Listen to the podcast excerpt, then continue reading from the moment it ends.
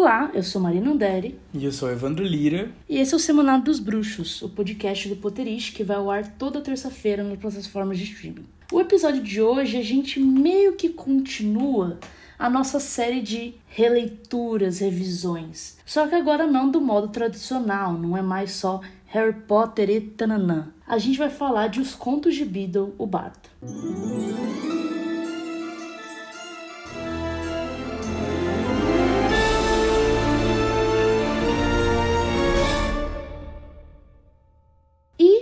Recebemos aqui para falar desse livro um convidado inédito. Realmente a gente tirou das profundezas, é uma pessoa muito desconhecida, né? Nunca, nunca esteve aqui, nunca esteve envolvida com nada de Harry Potter, que é Pedro Martins. Olá, gente, estou de volta. Vocês não sabem o prazer que é estar de volta.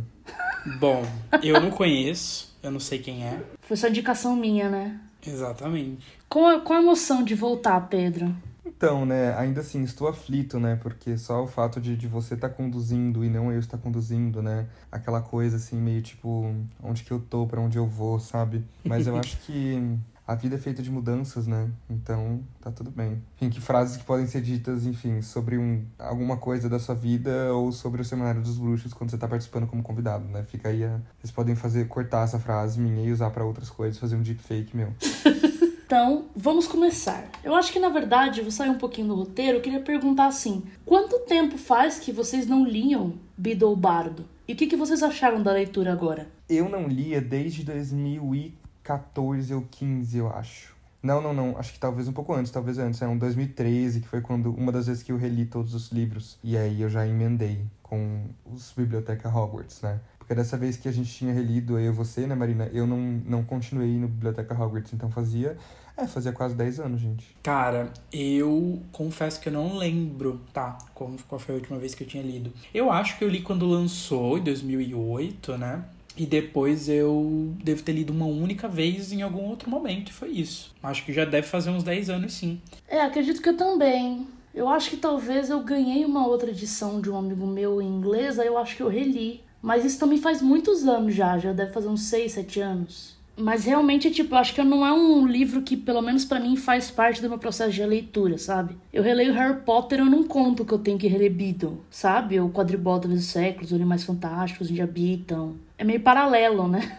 Sim. E ainda mais porque não são histórias, né, fechadinhas, né? Não são narrativas tradicionais, enfim, não é uma história com início, meio fim e tudo mais. Então, é tipo, é livros de, de acervo, né? E se bem que o Beatle até um pouco mais, né? São contos, mas os outros dois são menos ainda, né? Exato. Bom, para quem não sabe, né, para quem ainda não entendeu do que a gente está falando, estamos falando de Os Contos de Bido e Bardo, que é aquele livro que no cânone de Harry Potter, na história, é o livro que o Dumbledore deixa de testamento para Hermione, né, em Relíquias da Morte. Então é um livro muito famoso entre os bruxos, né? Toda criança bruxa já conhece as histórias dos contos de Bardo, que é como se fosse assim os, os contos do, sei lá, dos irmãos Green assim pra gente, né? São histórias clássicas lá para os bruxos. Então a J.K. Rowling é, lançou esse livro né, em 2008. Ela publicou esse livro um ano ali depois mais ou menos do lançamento do último Harry Potter e que parte né, dos lucros ali do livro eram doados para Lumos, que é uma instituição fundada ali pela J.K. Rowling, né, com foco em crianças, enfim. Até hoje, né, na realidade, acho que nem, não eram, né, ainda, acho que ainda é, se não me engano, né? É, acho que sim. Até hoje deve ser. Todos esses livrinhos, né? Tanto todos da biblioteca de Hogwarts, né? Tanto o Quadribol através do século quanto Animais Fantásticos, todos eles tinham esse intuito de, né, ser uma campanha de caridade, assim, para essas instituições, né? Bom, começando a discussão, eu queria falar justamente sobre esse caráter de que é um livro que existe, né, em Harry Potter e que a gente tem acesso, né? É, na introdução de Beedle, a gente tem pela primeira vez uma menção direta a Harry Potter existir. E nisso eu me refiro a falarem de uma publicação para trouxas, com tradução da Hermione, que existe, e notas do Dumbledore, que existiu, e numa temporalidade dentro do nosso tempo. Além disso, há notas durante o texto, escritas por J.K. Rowling, para explicar termos que nós, enquanto trouxas, não entenderiam normalmente. O que vocês acham dessa metalinguagem? Acaba dando nó na cabeça? Cara, então, sim. é engraçado porque eu acho que quando eu li né, a primeira vez, eu não tinha muito essa, essa visão assim de metalinguagem. Para mim era isso, era aquilo ali, eu tava lendo apenas absorvendo e acabou. Hoje em dia, quando eu fui ler, eu fiquei, pera, se tem comentários da J.K. Rowling, significa que a J.K. Rowling existiu no cânone de Harry Potter, sabe? Assim, tipo, como assim? O que, é que tá acontecendo aqui? Ela contrabandeou o Beedle Bardo e, enfim, ela, ela é editora do livro. É, ela editou o livro com comentários delas, que por sinal já tinha comentários do Dumbledore. Tipo, gente, que é um pouco confuso, sim. Acho que assim, olhando por essa perspectiva, né, claro. Mas no fim das contas, ninguém se importa e é isso, né? É, eu acho que foi uma maneira, né, que assim, inicialmente, legal comentar, ela fez sete cópias desse livro, né? À mão, né? Ela escreveu à mão mesmo e ela mesma ilustrou. Inclusive a cópia original é lindíssima, não sei se vocês já viram. Já vi, já. A edição original é muito linda mesmo. E aí ela fez a mão e tudo mais, e ela doou uma cópia para cada pessoa que tinha sido, acho que seis cópias para pessoas que tinham sido muito importantes para ela, né, nesse processo de escrita de Harry Potter. E aí uma sétima cópia ela leiloou, também em benefício, né, em prol de caridade, de, de campanhas e instituições de caridade. E essa edição, até onde eu sei, ela não tem comentários do Dumbledore, né? Ela, tipo, é, são só os contos mesmo, né? Até onde eu sei. Só que eu acho que ela deve ter pensado, gente, isso aqui vai ficar muito pequeno sabe? E naquela época talvez tivesse essa preocupação com o livro não ser muito minúsculo e tudo mais. Enfim, aí acho que ela resolveu incrementar o negócio, sabe? Os comentários do Dumbledore, tipo, dão uma engordadinha, assim, no livro, que é bem pequenininho, enfim. Não, e que bom que ela fez isso, né? Porque eu acho que, assim, os comentários do Dumbledore fazem toda a diferença, né? Tipo assim, é, são comentários sobre o próprio universo de Harry Potter, né? Sobre o próprio mundo bruxo, assim, eu acho que são, enriquece muito o conteúdo. Eu acho que, que bom que ela teve essa ideia porque acho que só os contos não, não ia trazer esse, não sei, essa coisa que é interessante do livro, eu acho, sabe? É, eu, eu acho que, tipo, ela traz uma questão principalmente, indo pra essa ideia, né? É como se ela fosse, se ela tivesse publicado Harry Potter pra gente, quase, ela quebrou o estatuto de sigilo, né? No caso, né? Revelou esse mundo pra gente de Harry Potter e tudo mais. E aí os comentários do Dumbledore, eu acho que eles dão um contexto muito necessário dentro desse universo, né? Acho que a gente saber, por exemplo, que o mago e o Cadeirão Saltitante lá, que é uma história pró-trouxa. Então ela foi muito alterada durante a história, não foi contada necessariamente como a gente vê no livro, porque não é isso que os bruxos queriam, por exemplo. Tipo, esse é o contexto que a gente, se a gente tivesse só o texto em si, seria isso por isso, né? Uhum. Não iria para nada além. Então você saber meio que como é a recepção do conto e saber algum contexto, tipo, ah, porque tal coisa aconteceu em tal ano, porque tal bruxo, porque tal questão. Eu acho isso muito legal, sabe? Que eu acho que é uma artimanha interessante pegar é, o Dumbledore para narrar isso, né? Como ele tem essa era um cara muito inteligente, muito sábio, e ele tinha uma cópia de Beedle, né, em runas, uma cópia original. Fa faz sentido, assim, um acadêmico, né, estudou o livro, tem umas escritas sobre isso, achei da hora. Não, total. E assim, eu, eu realmente sempre disse isso, né? Eu adoro como a J.K. Rowling escreve. Eu gosto.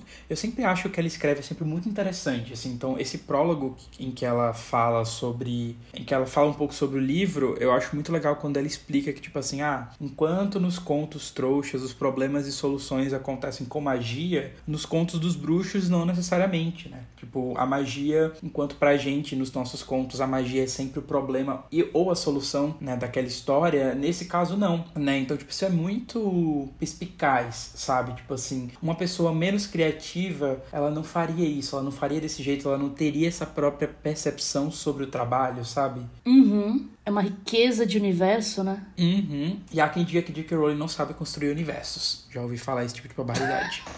o surto, né? E aí, enfim, nós conhecemos através desse livro os contos de fada para crianças bruxas, e além disso, a nota de Dumbledore traz reflexões do bruxo sobre cada conto, colocando informações históricas e culturais da comunidade bruxa. Qual a impressão que vocês têm desse universo estendido, juntando com Animais Fantásticos e Quadribol através dos séculos? Então, juntando um pouquinho com o Evandro falou, né? Jack Rowling sabe construir o universo? Vocês acham interessante esses materiais extras? Olha, to be very honest, Eu acho que o Beedle é o mais legal, e o mais interessante, e o mais divertido. Agora, os outros, particularmente, eu acho, assim... Sempre achei meio chatinhos, assim, sabe? Então, sei lá, o Animais Fantásticos eu achava meio chatinho. Eu achava mais interessante os textos que precediam as descrições dos animais do que as próprias descrições. Porque, sei lá, eram umas descrições meio assim, eram curiosos, assim, tipo, umas coisas meio legal, assim, mas meio X, assim, sabe? Igual quadribol, assim, porque eu nunca gostei de quadribol, né? Nos livros, inclusive, eram, eram cenas que eu achava meio, tipo, ai, boring, sabe? A menos quando tinha alguma coisa acontecendo em paralelo ao jogo. Então, para mim, meio assim, eu acho meio. Ambos eles meio, meio X, assim, sabe? Embora seja toda uma experiência de ler, porque enriquece a sua, a sua visão sobre o universo e tudo mais. Não tô questionando isso. Mas não me, não me empolga muito ler. Agora, os contos eu já acho mais legal, sabe? Uhum. É, eu. Nesse ponto de vista de que mundo expandido, universo expandido, eu acho fantástico, assim. Tipo, fantástico. Eu lembro que quando eu lia, né, tanto quando eu li Animais Fantásticos quando eu li Quadribol, eu fiquei muito fascinado, assim, tipo, meu Deus, olha quanta coisa existe sobre esse universo que eu adoro, sabe? Que eu não tinha conhecimento. Eu realmente gostei muito da experiência de ler os livros, embora é, eu ache realmente Animais Fantásticos. É que assim, Animais Fantásticos é quase que. Não é um livro para ser lido, né? É, é como se fosse um catálogo, tipo, isso não é atrativo em termos de leitura, né? Ele é só realmente estar tá ali para informar. Já o Quadribol, eu adoro o Quadribol através do século, assim, eu acho muito legal toda a contextualização do, do esporte, né, dos times. Eu realmente gosto muito de quadribol através do século. E é engraçado porque eu não sou nem um pouco fã de esporte fora, de, fora daqui, assim. Mas, de fato, concordo que Beadle é o meu tipo de livro favorito, assim, porque eu adoro história, né, eu adoro, tipo, ficção, então, assim, ver os contos infantis dos bruxos. Eu acho que isso realmente tem um quê de atrativo, assim, que acaba sendo maior que os outros. É, eu quis trazer essa questão justamente porque eu não acho que a gente vai conseguir fazer um episódio só sobre Quatro Voltas através dos séculos. Ou só sobre Animais Fantásticos onde habitam, sabe? Porque eu não acho que são livros que rendem pra gente conseguir discutir. Então acho que essa é uma oportunidade de falar um pouquinho deles junto, né? Mas com certeza Beedle é o que se destaca, é o que traz mais coisa para refletir mesmo, mais coisa acho que diferente do que a gente já tinha tido contato, né? Já que são histórias, por assim dizer, puramente bruxas. E mas eu também gosto muito de quadribol, assim como Evandro, assim, porque eu acho que essa noção mesmo de tipo, nossa, isso existe num nível, né, dentro ali da história de você sabe como que começou, a origem do pomo de ouro, sabe? É, os times, é um é realmente é um lore muito grande, é um histórico muito grande. E eu acho isso muito bacana. Não, eu adoro, realmente. Eu sempre gostei dos textos extras da J.K. Rowling, assim, tipo, no geral.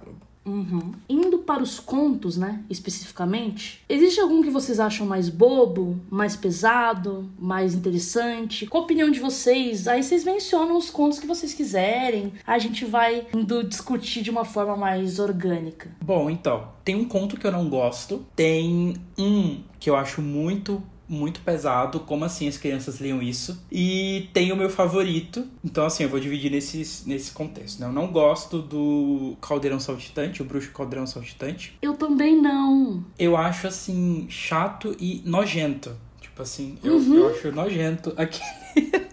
aquela história daquela perna e do caldeirão. Gente, que horror, sabe? Assim, acho. Não gosto, eu acho de mau gosto.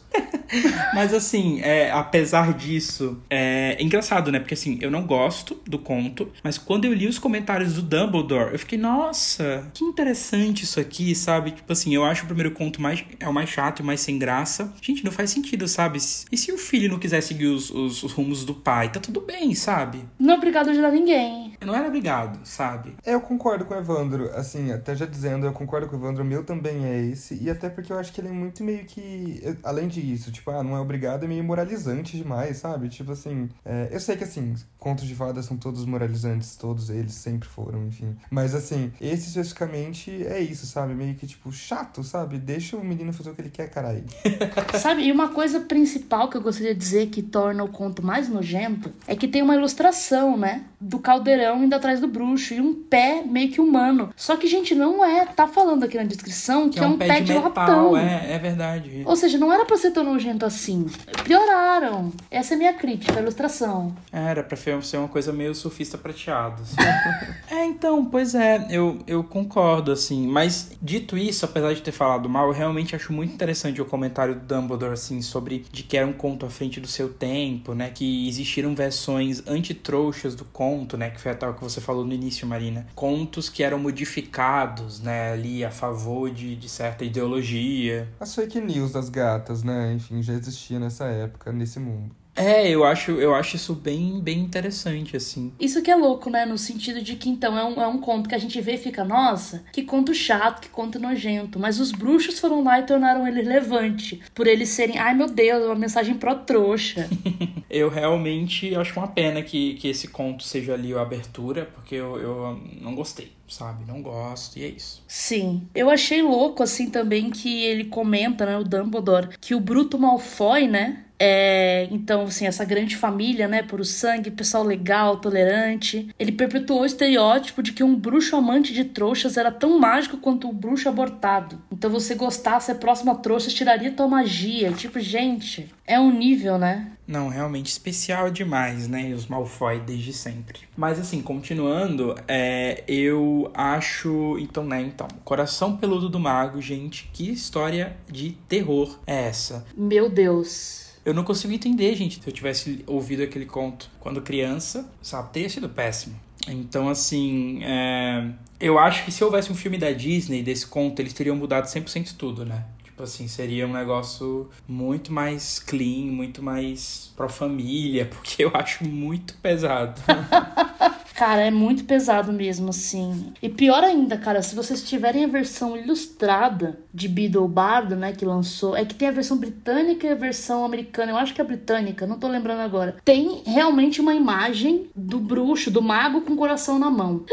Então, assim, só piora, cara. Não, é. É muito. Eu lembro que a primeira vez que eu li, eu fiquei muito chocada. Eu não tava esperando aquilo de forma alguma. Imagina você tá lendo uma, pô, conta de fada, coisa, ai, fofinha, né? De repente aquilo ali eu fiquei realmente. Acho que é meio conto de fada original, né? O conto de fada original, bem lá atrás, ele era meio sombriozão, assim, né? É, exato. Tanto que, enfim, tipo, ah, Chapeuzinho Vermelho, né? Bela Adormecida. Todos eles eram, os contos originais eram realmente bem pesados. Tinha, sei lá, estupro e morte, assassinato cruel, tipo, umas coisas horrorosas. E aí a gente, ao longo do tempo, foi transformando ele nesses contos fofinhos, cheio de moralidade, enfim. É um negócio tipo assim, né? O Dumbledore fala nas notas dele dessa questão de das pessoas tentarem mexer, né, com coisas naturais, tentarem fazer poção do amor, tentarem se distanciar de sentimentos, tudo que mexe com coisas que não são naturais, por assim dizer. Então esse conto é bem tipo assim, gente, não se mexe com isso aí, nem se atreva, nem chegue perto. E é, cara, é horripilante você pensar o coração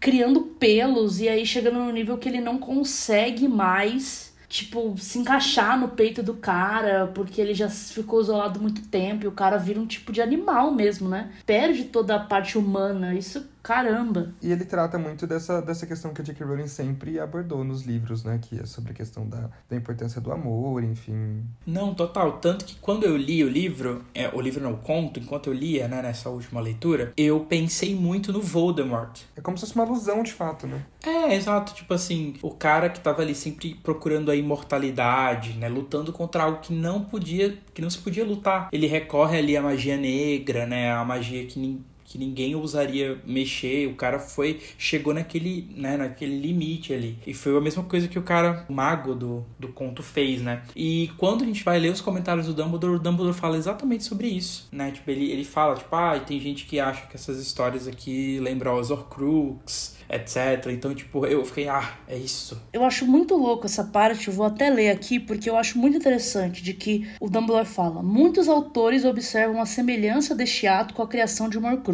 Embora o herói de Beedle não esteja procurando evitar a morte, como Tom Riddle, está separando o que evidentemente não deve ser separado: o corpo e o coração. E ao fazê-lo, infringe a primeira das leis fundamentais da magia de Adalberto Afflin, que é somente interfira com os mistérios mais profundos, a origem da vida e a essência do eu, se estiver preparado para enfrentar as consequências mais extremas e perigosas. Essência do eu, amei. Meio psicanalítico, né? Não, total. E porque a gente vê que o Voldemort se perde total, né? Tipo assim, ele vai se tornando cada vez menos, porque ele tá dividindo a alma, né? Não tem como você fazer isso e isso não te levar a uma insanidade. Se existe uma quantidade de ser, ele, tá, ele é menos. Ele é menos algo, né? Uhum. Ai, eu amei. Não, é, e eu adoro também o comentário da J.K. Rowling em que ela fala sobre a diferença entre mago e bruxo. Eu acho engraçado porque enquanto eu lia, eu via a expressão mago, e eu falava, nossa, por que, que eles mudaram? Por que, que eles estão usando mago ao invés de bruxo? Eu pensei, tradução errada.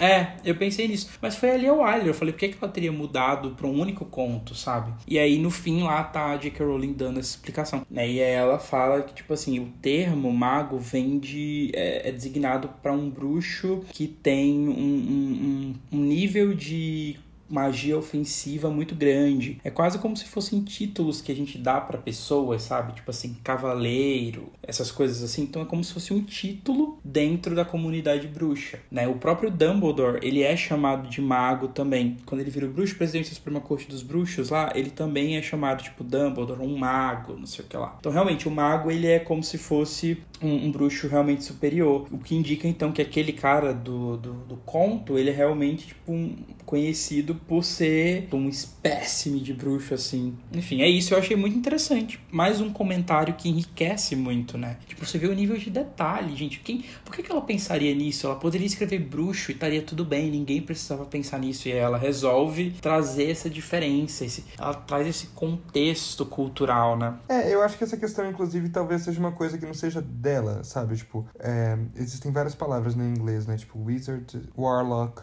magician, sei lá. Então, tipo, acho que já existe em inglês essas diferenciações em várias histórias. Não sei se ela só cria ou se ela se aproveita, mas enfim. De todo modo, legal. É, de qualquer forma, acho que ela quis colocar, ela quis trazer essa definição que a gente não tinha tido contato antes. E eu acho que, cara, enquanto fã de Harry Potter, é sempre tipo, mano, quando eu terminei de ler os livros a primeira vez, eu fui muito atrás de mais coisa, né? E é legal porque tem tem Beadle, tem vários textos que ela publicou no site dela. Tipo, é legal porque você tem muito material para você continuar. Você tem resposta para muita coisa, né? Sim, o que eu ia comentar sobre os comentários da J.K. Rowling e do Dumbledore, eu sempre tinha um, um, pensamento enquanto eu lia, e aí eles respondem isso nos comentários, sabe? Tipo assim, é como se tivéssemos muito alinhados, assim, é como se a J.K. Rowling realmente soubesse quais seriam as dúvidas, sabe? Quais seriam os pontos de atenção dos contos. Então ela traz realmente coisas que enquanto eu lia eu me questionava. Eu acho isso muito bacana. Uhum. E aí, Evandro, você falou que então tinha um que você não gostava muito, que era lá do Caldeirão, um que te dava medo, do Coração Peludo do Mago. E qual que é o seu favorito? Então, gente, o meu favorito, para mim, é o icônico Bebt, a coelha e seu toco, que, sei lá, gargalhava.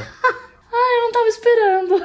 Gente, é simplesmente brilhante como essa história é boa. Tipo, é, é realmente assim, meu Deus, é, é, um, é, um, é um conto que eu saio satisfeito quando eu leio, quando eu terminei ele, sabe? Eu tava, tipo assim, realizado. Porque é uma história muito. É muito, é muito interessante, assim, tipo, nossa, ali o, o, o trouxa que, nossa, queria ser bruxo, contrata um charlatão. E aí o cara fica tentando enrolar ele. É engraçada, é meio irreverente, assim, sabe? Tem uma coisa muito típico de J. J.K. Rowling de Harry Potter, eu acho. Tem uma, uma perspicácia ali. E no fim é isso, tipo, o, a satisfação que me dá ver o charlatão e o rei tendo que se humilhar pra Bept, a nossa heroína, Entendeu? É simplesmente sensacional. É o meu conto favorito. Então você gosta de humilhação pública. Você Não. gosta das pessoas serem enganadas, é isso? Eu adoro humilhação de gente idiota, entendeu? Então, tipo assim, amo, sou, entendeu? Adoro. E, enfim, gosto, realmente acho muito bom. Acho, eu sinto que é o conto que eu não sabia para onde ia. É que assim, é muito difícil incluir os, o conto dos três irmãos aqui, porque é uma história que a gente já conhece muito profundamente antes dessa leitura. Então eu sinto que é quase como se ele fosse café com leite assim, tipo, ele é muito bom, é incrível e, e é ótimo, é perfeito, mas os outros, né, eu sinto que todos os outros meio que você já conhece o caminho para onde ele vai. Eu sinto que Baptist, eu, eu fiquei surpreso, ele foi por um caminho que eu não tava esperando, sabe? É, então eu, eu realmente é, gosto bastante. E também adoro os comentários que a J.K. Rowling fala sobre né, todo o lance da. O Dumbledore, enfim. Que fala sobre. Né, de que ficou claro para os bruxos, então, a questão de, de que não dá para reverter a morte, né? Tipo, foi como eles meio que, sabe, tipo, João e Maria é o conto que te ensina a não receber doces de estranhos. Então, desde que eu ouvi João e Maria, isso nunca saiu da minha cabeça. Não aceite nada de estranhos. E eu sinto que para os bruxos, Babbit, a coelha é o conto que, tipo assim, não se pode fazer feitiço para reverter a morte. É um conceito que os bruxos devem ter desde criancinha por causa disso. Achei interessante essa comparação. Não tinha pensado nisso, em fazer paralelos com os contos que a gente, né, teve contato quando criança, mas de fato fica marcado mesmo, né? Coisa que se ouve bastante, é bastante reproduzido, não só em casa, como na escola escola, tipo, de fato. Mas eu confesso que eu acho que eu sempre achei meio X, Babbit. Eu também acho. Nossa, que absurdo. Gente, é o melhor conto de todos, entendeu? Evandro, Evandro, respeita as pessoas. Deixa a gente falar. Pedro, o que, que você acha de Babbit? Ah, eu acho Babbit X, assim, sabe? Eu acho Babbit uma rua qualquer. Gente, não aceito. Eu, inclusive, acho tão, assim, pouco lustre de, de, de nota, sabe? Que eu aproveito essa deixa para falar, na realidade, sobre o, o meu conto favorito. O meu menos favorito eu já falei, que é O Bruxo e o Caldeirão Saltitante, né? Mas o meu favorito é o Conto dos Três Irmãos, entendeu? Então, mas aí tem que segurar. Então vai ter que segurar, tá bom. Volto depois. Bom, a gente tem a fonte da sorte, né? Porque assim, eu não tenho muito pra falar sobre Babbit. Eu só, tipo, quando eu leio, é, não sei, não é nada que me inspira. Eu acho que me irrita um pouco essa coisa de gente fazendo coisa falsa. Aí depois as pessoas sendo burra e achando que é a árvore que tá falando. Eu acho que eu não, não, dá, não é muito o meu estilo. Sinto muito, Evandro. Nossa, gente, sério, eu acho assim, brilhante. Eu acho o Babbit um conto brilhante mesmo, assim. É uma história uh, que poderia poderia, tipo assim, virar. Eu sinto que Babbit a Coelho poderia facilmente virar um seriado, sabe? Assim, se fosse adaptar o HBO Max, HBO Max, se você está me ouvindo, adaptem Babbit a Coelha. Gente, eu não tava. Eu não tava esperando essa paixão do Evandro. Daqui a pouco ele aparece com uma tatuagem de Babbit, tá ligado?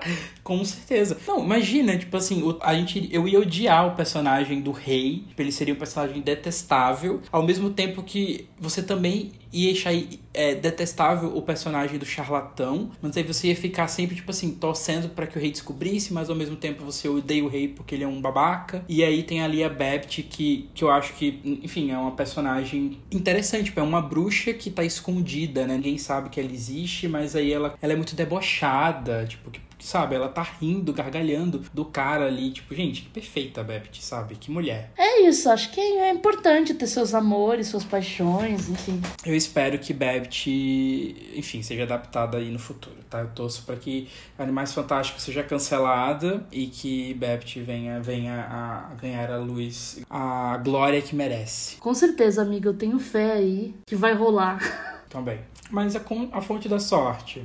Exato, isso que eu ia falar, que a que sobrou também meio, né? Porque eu, eu acho que, tipo, é a mais. É muito fácil, né? Uh, tipo assim, a resolução é, exato. Eles vão. É tipo, é fofo que eles acabam, tipo, eles estão juntos, aí eles acabam apoiando um ao outro, né? Então, tipo, ah, acho que tem que ser você, acho que tem que ser você. Isso é legal, mas é meio isso, ah, acaba que, convenientemente, todos os problemas são resolvidos. Uhum. É, eu sinto que a fonte da sorte me parece um, o tipo de conto que viria do nosso livro didático da escola. Tipo assim, eu acho que ele é o mais gostável. Eu acho que ele é o mais básico, ele é o mais clean. Inclusive o Dumbledore fala, né, que ele é um favorito. Eu acho que ele é um conto super, tipo, que minha mãe leria para mim quando criança. Tipo, eu acho ele o conto mais. Tem passabilidade. Exato, ele é o conto mais perfeitinho, assim, sabe? Embora me preocupe muito o quanto todos os personagens são limitados, porque não faz o menor sentido. Tipo, tudo que eles conseguem é por coincidência. Ai, porque, meu Deus, eu não sei como a gente vai conseguir mostrar o nosso esforço. Aí eles começam a andar e eles começam a suar oh my god,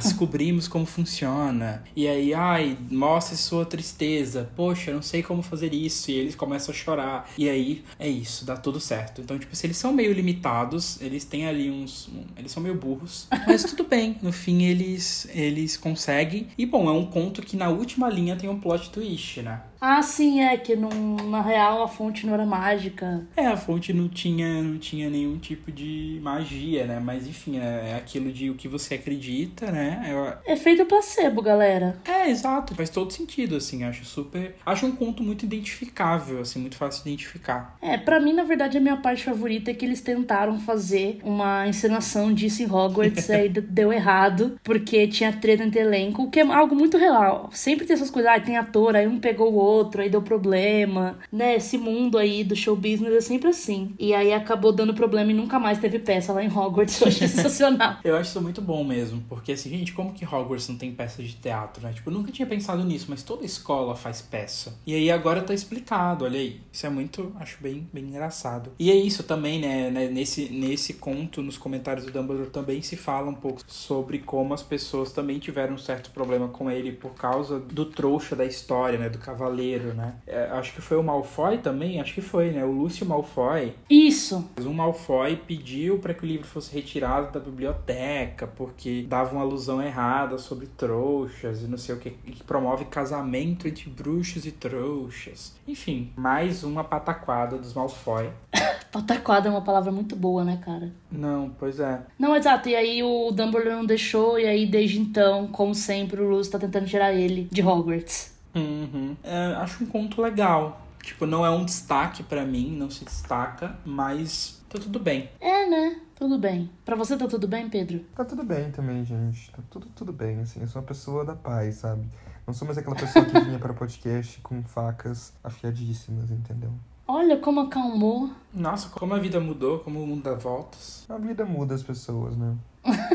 Mas então agora vamos falar do favorito do Pedro. The Tale of the Three Brothers. Exato. Que eu diria que é o meu também. É que, é que realmente é isso, como o Evandro falou antes. É, um, é diferente, é outra coisa. A gente já tem muito mais contato através de Harry Potter e é uma mensagem muito interessante, muito diferente, né? Então, realmente. Mas vamos lá. É que eu acho que, assim, a primeira coisa, inclusive, que me chama atenção nele, e de novo, eu sei que faz parte do gênero conto de fadas e tudo mais ser moralista, ele acho que foge um pouco disso, assim, dessa coisa muito dualística, sabe? Sobre o é assim ou é assado, sabe? Tem que amar, tem que, sei lá, ajudar os outros, entendeu? É uma coisa mais sobre uma reflexão. É um conto de fadas mais adulto, digamos assim, não sei. Se... É, eu acho ele menos óbvio. Exato, menos óbvio, exato. Ele não é difícil de entender, mas ele é menos óbvio, ele não é tão na cara, né? Porque você tá falando de morte, né? Você tá falando de disso, de escolhas diferentes, de como escolhas diferentes te levam a caminhos diferentes. Isso não é tão comum, né, em conto de fada, não é infantilizado.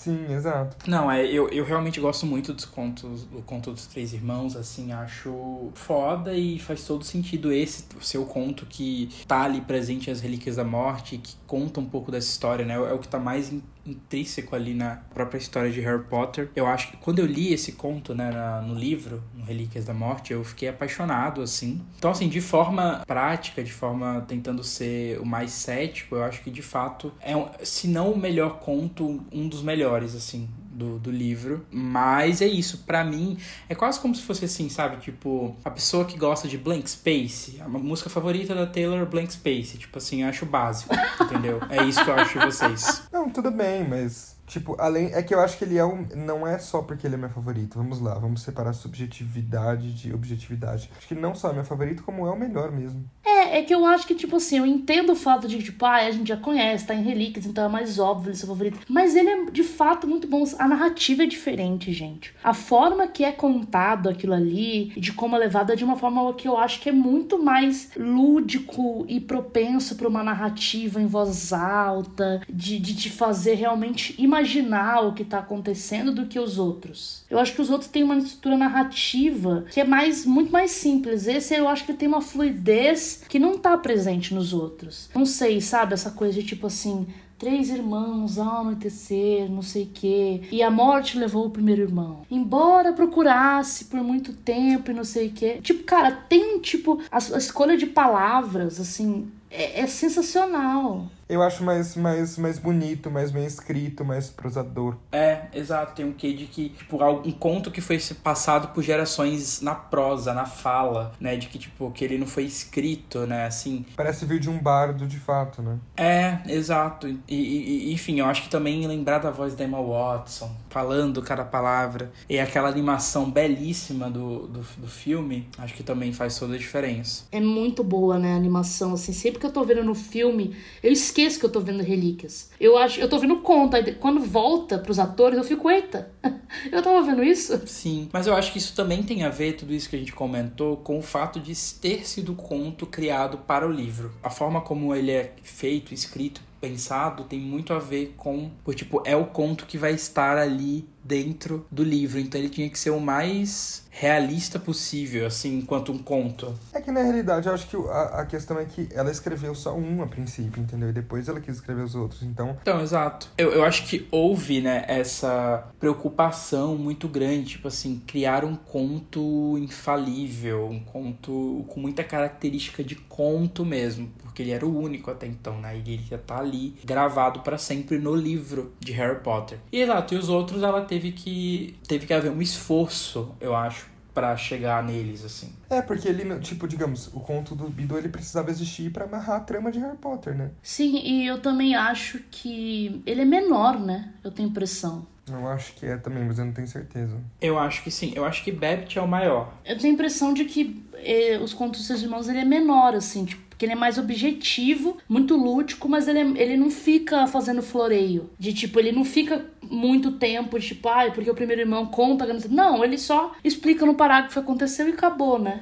É muito mais objetivo também. O que eu acho que com certeza ajuda na fluidez, né? Você ler de uma vez. Uhum. E aí, eu queria discutir dentro disso, né? Entrando novamente em uma questão meio de metalinguagem, é falado logo no início de que o Dumbledore ele não fala completamente tudo que ele sabe sobre as relíquias para talvez preservar, se preservar ou também preservar, querer que as pessoas não tentem ir atrás daquilo, etc. Mas então, tipo assim, ele pontua também que muitas pessoas interpretam o conto como uma dica de vida dos objetos que existem, ao invés de uma lição de como não é possível evitar a morte. Mas sabendo que as relíquias de fato são reais, qual seria a intenção de Beedle a contar essa história, na opinião de vocês? Cara, nunca pensei. Nunca pensei por esse lado. Que profundo. É, é, é, é, mais no sentido de que eu sei que elas são reais, né? No, no, ali dentro da história a gente entende, mas eu não sei, nunca pensei, tipo assim, tá, o Beedle então conhecia a existência dessas relíquias? Tipo, então como que ele conhecia? Tipo,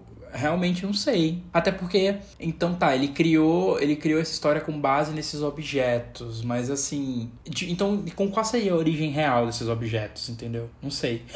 é, na minha cabeça que essa história é verídica, né? Porque tem tipo o primeiro irmão, o segundo irmão, o terceiro irmão, o Harry é, é descendente do terceiro, né? São os Peverell. É, eu também acho. É engraçado, eu, eu não acho que seja verídica, tipo assim, no sentido que tipo, ok, existem três irmãos e eles têm os três objetos, mas será que realmente eles tiveram contato com com a morte. Entende? Tipo, isso que eu acho que. Ah, você não acha que veio da morte? Isso, exato. Tipo, eu acho que. Mas também de onde que vieram, não sei, tá? Não, não sei. Mas assim, é, me parece muito lúdico, tipo, porque me parece muito lúdico demais, assim. Mas tem magia, amigo, magia. Ah, mas.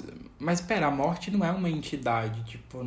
Será que não? Nunca leu Sandman? É, então, exato. Misturando os universos. É, em Harry Potter não me parece assim. Enfim, não sei, nunca pensei muito sobre o tema, mas eu sempre assumi que o Beedle ele modificou, né, ali ele criou uma história com base em, em objetos que ele tinha conhecimento que existia. Tipo, meio, meio que isso, tem três irmãos que cada um tinha um objeto e, e dois desses objetos levaram os irmãos à morte e um acabou continuando vivendo de boa, né? É, exato. Meio isso, assim. Eu acho que ele, né, criou isso aí. E o nome Relíquias da Morte surgiu por causa do conto. Então, tipo, se criou uma, uma lenda em torno dos objetos por causa do conto. Mas que, na verdade, eles não eram exatamente lendários, assim, eram só frutos de experiência dos irmãos, assim, sabe? Tipo, não sei, é o que eu acho. Acho que faz sentido, sim, concordo. E você, Marina? É, não sei, eu acho que. É que eu acho que eu acredito que pode ter tido rolê com a morte, sim. Eu acho que, que a questão de, tipo, mesmo que não reverta a morte, a questão da pedra, né? Desse grande poder de pô, pelo menos a pessoa volta, né? Mesmo que não completamente. Isso é muito poderoso. Acho que a questão da capa da invisibilidade, de que é a única que não desgasta, que não rasga, que dura para sempre, tipo, é muito poderoso, assim. A da varinha das varinhas é a que menos, tipo. Como existe a questão da lealdade da varinha e ela perpetua, eu acho que não é difícil de você criar uma lenda em cima disso, sabe? Disso. Porque as pessoas. O Dumbledore fala até, inclusive, que, tipo, nenhuma mulher é, foi conhecida por ter a varinha das varinhas e você tira a conclusão disso do que você quiser. E é tipo, provavelmente porque elas não falaram em voz alta, enquanto o pessoal ficou se vangloriando. Aí é mais fácil, né? Vai correndo boatos. Mas os outros dois objetos, a pedra e a capa, eu acho que realmente tem uma origem mais. Não foram eles que criaram, entendeu? Provavelmente. Uhum. Não, se bem que, sei lá, o, o Nicolau Flamel criou a Pedra Filosofal, né? Então é possível. Não sei.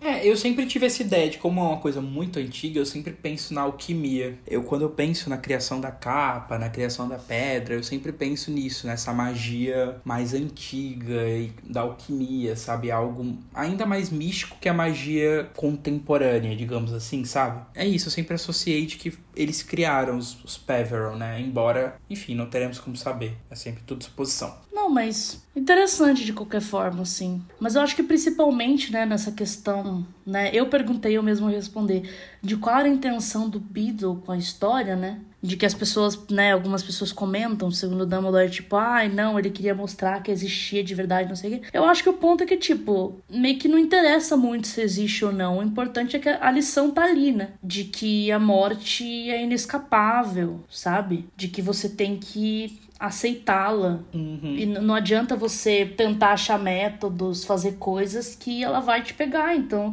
se você aceitar, vai ser muito melhor para você. Você vai ter uma vida de muito mais qualidade, né? Sim, exato. Não, acho que é perfeita a mensagem do conto. E eu acho que é isso. Tipo, ele, eu imagino que o Beatles se inspirou nessas histórias, né? Na história real, digamos assim. Assim como quem disse que ele não se inspirou em histórias reais para os outros contos, sabe? Tipo, ninguém sabe como que era a fonte de criatividade do, do cara. Tipo, tanto que Babbitt, a, a Coelha, eles falam que existe né, a possibilidade de ter sido inspirado em, em X pessoas. Tipo, existe meio que esses indícios de que foram inspirados em tal pessoa. Ele, eu não acho que foi assim, ah, ele tentando mostrar para as pessoas que existe. Acho que foi ele se inspirou nessa história e foi isso. É, não, porque eu, eu acho que seria um plano muito louco, né? Tipo assim, deixa eu escrever um livro de contos pra no meio de um único conto eu colocar uma história pra, sabe? É, exato. É muita teoria da conspiração, né?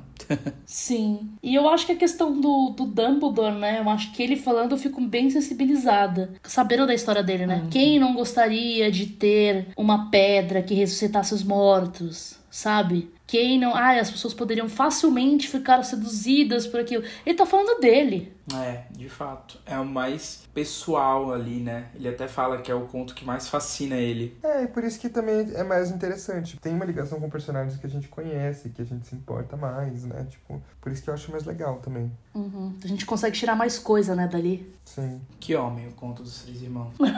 Não pode ser que mulher. É, eu conto, né? Ah, não, mas isso em português. Se a gente estivesse falando, por exemplo, em inglês. Ué, mas.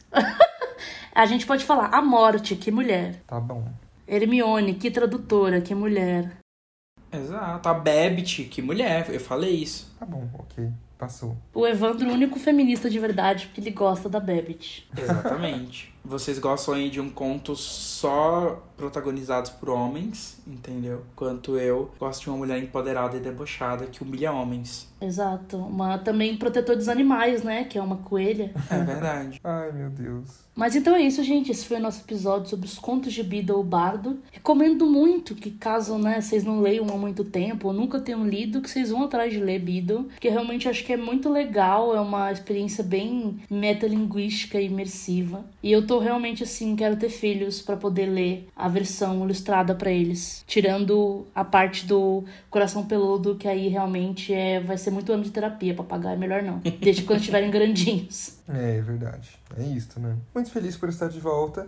Espero que seja convidado novamente. A gente vai pensar, hein? Ó. Vamos ver, vamos avaliar. Ou melhor, eu vou, eu vou olhar uma. Eu tenho acesso ainda, gente, à pauta do Semanário dos Bruxos. Então eu vou dar uma olhada em todos os episódios, eu vou ver com qual eu quero ser convidado. Que absurdo. Por que, que ele tem acesso ainda, Marina? Tira o acesso dele. Eu vou tirar. Abuso de poder. Nossa. Ai, não, mas assim, falando sério, Pedro, muito obrigado por ter topado, por ter cedido um pouco do seu tempo, que a gente sabe que é curto, para estar aqui com a gente, para fazer esse comeback, que eu sei que as pessoas devem sentir falta aí. Quais são suas redes, Pedro, caso as pessoas queiram te seguir, se não seguiram ainda? Minhas redes, gente, se vocês não lembram, tá? É só se vo- vocês voltarem nos episódios anteriores das temporadas anteriores daqueles. Não, é, minhas redes são todas IM Pedro Martins, Twitter, Instagram e é isso. E as suas, Evandro? Bom, vocês podem me encontrar no Twitter, arroba Evandro S. Lira, e no Instagram, arroba Evandro Lira, sem o S. Bom, as minhas são todas Marina Anderi, Marina ANDRI, no Twitter, Instagram, TikTok e tal. E aí, claro, as redes sociais do Potterish, arroba Potterish Oficial no Instagram e arroba Potterish no Twitter, no TikTok e no Facebook. E claro, potterish.com para as últimas notícias de Harry Potter. Um beijo e até semana que vem. Beijo. Tchau, tchau, gente. Beijo.